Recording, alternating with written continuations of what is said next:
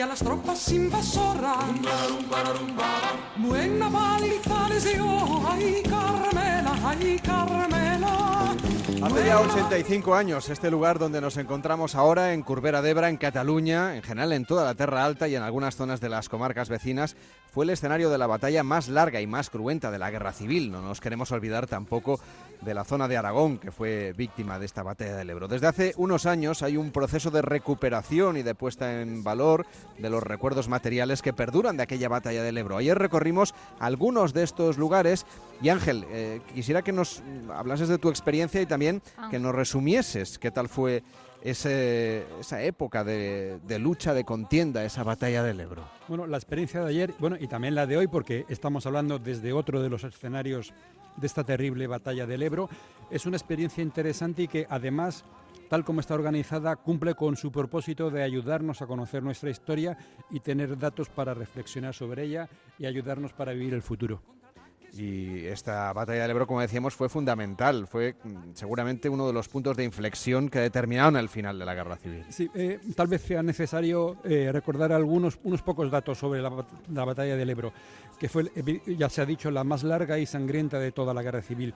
El 25 de julio de 1938, con el objetivo de detener el avance franquista sobre Valencia y reavivar la moral de la retaguardia, las fuerzas republicanas inician el paso del Ebro y en un par de días ocuparon cerca de 800 kilómetros cuadrados entre Mequinenza y Benifayet. Las tropas franquistas consiguen levantar una línea de resistencia y a partir de ese momento en que ya no se avanza, ninguno de los dos frentes avanza, los republicanos se centran en defender lo conseguido. Durante más de tres meses, la del Ebro fue una batalla de desgaste, un infierno para los cerca de 250.000 combatientes que se enfrentaron. En 115 días de destrucción y desastre, la batalla arruinó los pueblos y campos donde tuvo lugar y dejó un balance de unos 30.000 muertos, 75.000 heridos y 15.000 prisioneros. En total, 120.000 desastres. Estamos hablando de la batalla del Ebro, del Ebro y ahora que se ha recuperado esta huella del material que queda por toda la zona, ¿qué, es lo que podemos destacar? ¿Quién está detrás de este proyecto? Bueno, hay un, está el Consorcio Memorial de los Espacios de la Batalla del Ebro, del Ebro, el COMEBE, que tiene por objeto la recuperación de la historia y la memoria de la batalla, y así como la puesta en valor y la gestión de los vestigios vinculados a ella. Este conjunto patrimonial está formado por cinco centros de interpretación, aunque ahora mismo uno está cerrado, dos memoriales y una veintena de espacios históricos en los que se desarrolló la batalla. Todo esto se puede visitar, claro. Eh, sí, bueno, los centros de interpretación eh, tienen un horario de apertura, conviene reservar la entrada, pero el acceso a la mayoría de los espacios históricos y a los memoriales es libre. Podemos recomendar su web batallaebre.org para ver todos esos, todos esos, lugares y aprovechar la posibilidad que tienen de organizar nuestro recorrido. Si tuviéramos que marcarles un trazado, un recorrido a la gente viajera, ¿qué es lo que les diríamos? ¿Por dónde deberían empezar, Ángel? Bueno, sería conveniente visitar al menos algún centro de interpretación. Lo interesante es que cada uno de ellos está centrado en un tema concreto. Por ejemplo, el de Piney de Bray nos habla del uso de la propaganda y los nuevos medios de comunicación como la radio y el cine sonoro, poderosos instrumentos utilizados por los dos bandos de la que fue la primera gran guerra contemporánea. Eh, el centro de la Fatarella eh, se refiere a la implicación de las potencias extranjeras en la guerra civil. En Batea se explora el papel que jugó la sanidad en la guerra, que fue un momento de destrucción, angustia, heridas y muerte, pero también de descubrimiento de nuevas técnicas sanitarias. El centro de Villalba de los Arcos, el que ahora está cerrado, se centra en el sistema de trincheras. Lo que creo que resulta más interesante de todo es que en esta experiencia, en este recorrido, la información no, se centra en los generales de las batallas ni en la política, sino que se plantea, plantea la experiencia de los combatientes como soldados, pero sobre todo como personas. Aquí importa más la necesidad de echar un cigarrillo, de la higiene de los soldados o de comunicarse con sus seres queridos y cómo ello influyó en el carácter de toda una generación de supervivientes. Y algo que tiene que quedar muy claro es que en ningún momento se habla de buenos y malos y todas las víctimas son tratadas con el mismo respeto. Entiendo, señora Farnós, que todo esto es una narrativa buscada, ¿no? Esa intencionalidad de poner en el centro de la historia que vamos a contar la vivencia de quienes se dejaron la vida en el campo de batalla. Sí, completamente. Tenemos tenemos museos que pueden ser, aquí en el territorio también hay muchas iniciativas privadas, ¿no? que son museos como más colecciones de armamentos y, de, armamentística de, la batalla del Ebro. A nosotros nos interesa también que es esta interpretación de los hechos que podemos hacer y esta parte más humana, ¿no? No, no, no solo un museo como una colección estática, sino un museo que pueda dialogar con el visitante a raíz de estos hechos históricos, pero que de alguna forma también son muy contemporáneos aún.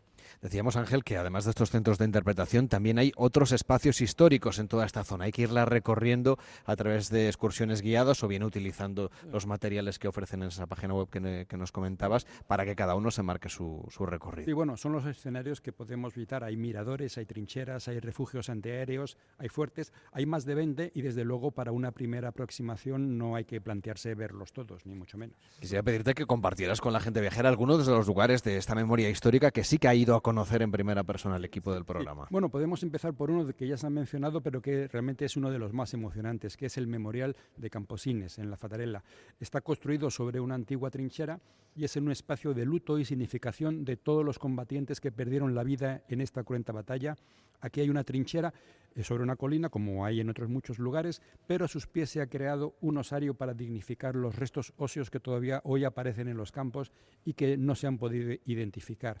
También hay un listado de los nombres de las personas de las que no se han encontrado los restos. Es un lugar que impone y al que continuamente se dejan flores en homenaje y recuerdo de estos desaparecidos. Desde lo alto hay una gran panorámica de los alrededores, lo que demuestra, ah, fue la, razón por la que eh, este lugar es un excelente punto de control de un gran territorio y por eso un gran lugar en esta batalla. Ahí en la Fatarella fue donde empezamos nosotros ayer el recorrido, pero luego tuvimos ocasión, vamos a compartir la fotografía enseguida en las redes sociales, de visitar una de las trincheras que todavía se mantienen y se preservan. Eh, sí, bueno, hay muchas, eh, nosotros fuimos a ver las de Bes, bastante cerca de la anterior, es una posición de retaguardia en la que vemos un tramo de trinchera en forma de zigzag y también un refugio que servía como lugar de resguardo. Ahora es una zona de pinos que no existían en 1938. Probablemente la colina estuviera pelada o si acaso pues hubiera almendros o avellanos.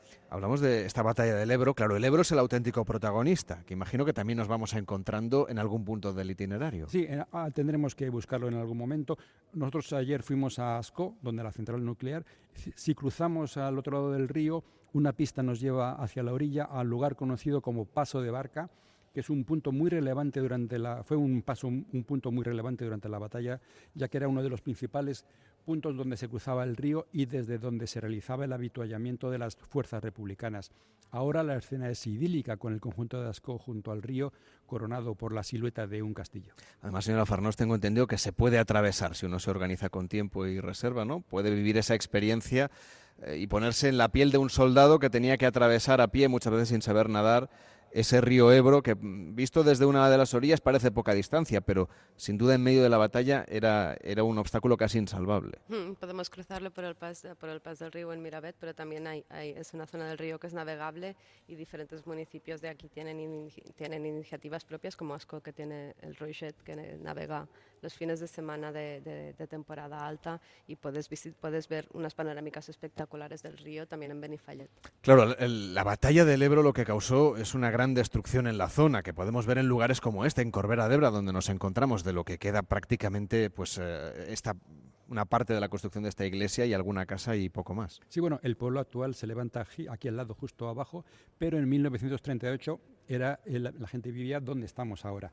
Con el tiempo las casas, eh, bueno, fue, quedó prácticamente destruido durante la batalla y con el tiempo estas casas no se reconstruyeron, con el tiempo también fueron utilizadas como materiales para construir el nuevo pueblo. Es uno de los lugares más impactantes porque es un muestrario de las consecuencias de una guerra, realmente de cualquier guerra. El conjunto está declarado bien cultural de interés nacional y es un inmenso espacio de memoria y realmente un monumento a la paz. Aquí donde estamos, en la iglesia vieja de San Pedro, em, sufrió los bombardeos durante la batalla y ahora es, aquí se celebran eventos culturales. En este pueblo abandonado vemos la destrucción, pero también los mensajes de esperanza, algún fruto, algunos que son fruto de intervenciones artísticas. Aquí justo al lado de la puerta, en 1988, en el 50 aniversario de la batalla, Joan Brossa creó uno de sus famosos poemas visuales en forma de bota militar con el lema Contra el olvido somos que homenajeó a todos los combatientes y fue la primera intervención artística en este pueblo viejo. a la, que han seguido luego otras como el Abecedario de la Libertad. Y en la iglesia hay diferentes obras artísticas de fondo propio, temporales o permanentes. Aquí justo a nuestra, a nuestra izquierda la de Elena Martorell que sigue la técnica japonesa del kintsugi. El dorado brota de las grietas del muro para mostrar su destrucción y a su vez reivindicar su belleza y su capacidad de transformación y superación. Hemos estado recorriendo las calles del pueblo viejo de Corbera d'Ebra, que nos lleva a hacer un viaje hasta julio de 1938, una fecha en la que la vida del pueblo y de sus habitantes cambiaría para siempre, con consecuencias que incluso continúan presentes hoy en día, Alejandra. Sí, un pueblo convertido en espacio de memoria que sobrevive al paso del tiempo y en el que, como hemos ido contando, se pueden visitar y conocer los lugares donde ocurrieron los mayores enfrentamientos durante la conocida como Batalla del Ebro. Y en Corbera de Ebro, todo lo que es su término municipal fue escenario de duras batallas, pero entre ellas está la Cota 406, la Punta Cucut, el Mas de la Pila o la Cueva de Belén. Estos sitios pues, son visitables, te meten dentro del sitio donde ocurrieron las más cruentes batallas dentro eh, del término municipal de Corbera de Ebro. Fortificaciones históricas, trincheras, miradores, como decía Ángel, que actualmente se pueden visitar. Y también nos contaba, y estamos escuchando a Sebastián Frisac, alcalde de Corbera de Ebro, un municipio que décadas después de la batalla aún sigue notando los efectos demográficos provocados por la guerra. Eh, Corbera de Ebro todavía hoy, después de tantos años, no se ha recuperado. En el momento de la batalla del Ebro, Corbera de Ebro tenía más de 2.100 habitantes y a partir desde que terminó la batalla del Ebro nunca hemos llegado a ser mm, más de mil. Para su alcalde, caminar por las calles de este enclave histórico de nuestro país es un ejercicio que nos puede invitar a la reflexión y también al recuerdo. Cuando llegas a lo que es el pueblo viejo de Corbera de Ebro, lo que haces es echar la vista para atrás, recordar qué es lo que sucedió aquí en el año 38. Eh, es un sitio donde te das cuenta de lo que tenemos que intentar evitar evitar que se repita y evitar también que caiga en el olvido lo que ocurrió en esta pequeña vía de la provincia de Tarragona durante el verano de 1938.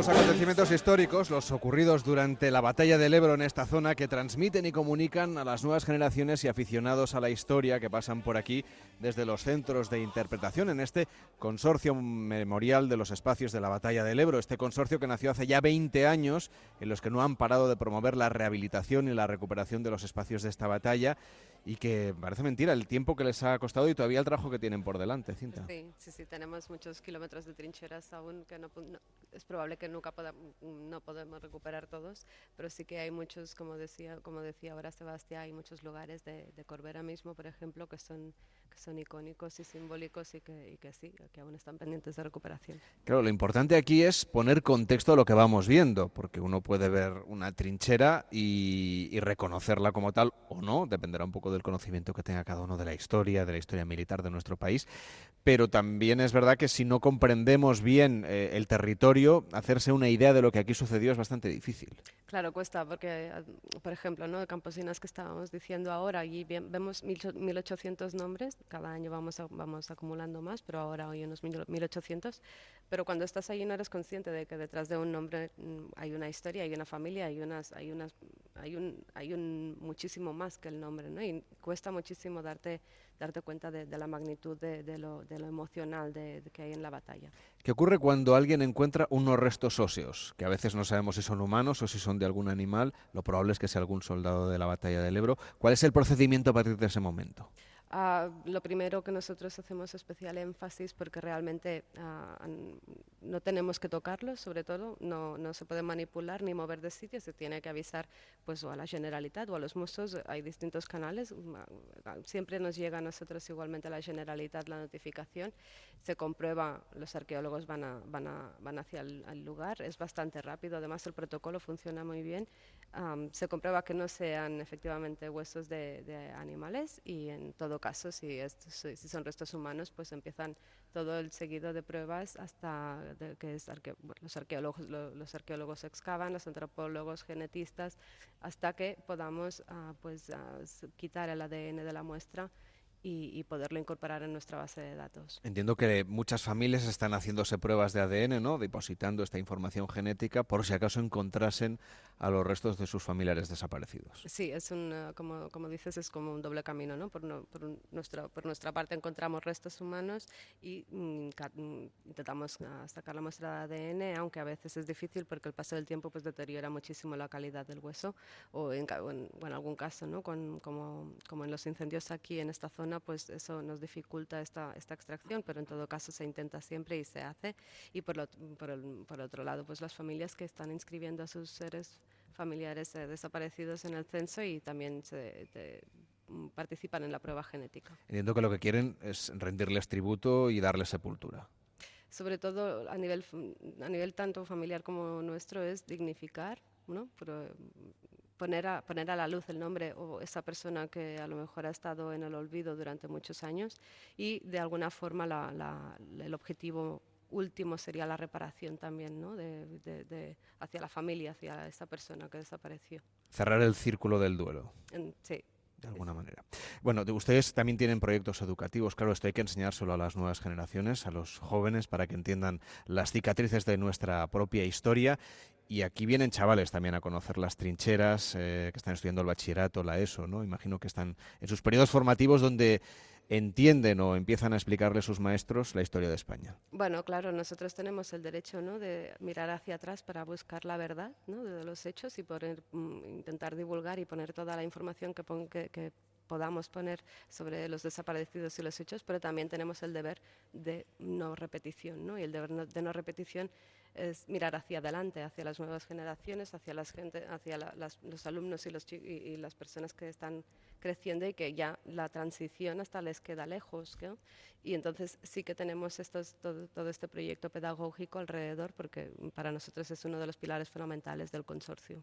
He hablado mucho, hemos hablado mucho en el programa de los soldados, constantemente en masculino. Es verdad que la mayoría de los que aquí murieron eh, ahogados o como consecuencia de la metralla, de las bombas, etcétera, pues eran hombres, pero ustedes quieren reivindicar también el papel de las mujeres que sufrieron muchísimo la, la batalla del Ebro y sus consecuencias y tienen preparado para este final de este año una exposición hablando de ellas, de la manera como resistieron, muchas veces cuidando de la familia, huyendo, en fin, en el exilio, eh, asistiendo también a los heridos. Es decir, las mujeres de aquella época también tuvieron un papel fundamental y seguramente menos recordado y menos reconocido.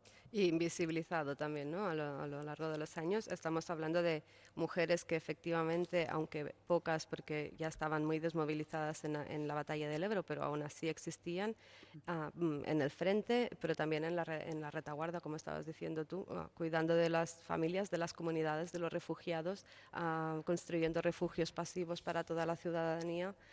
que las mujeres estuvieron también ¿no? en el trabajo en los campos, en las fábricas de, de, de armamento militar pero también aquí, en, como en, en, esta zona en especial, ¿no? pues en todos los correos.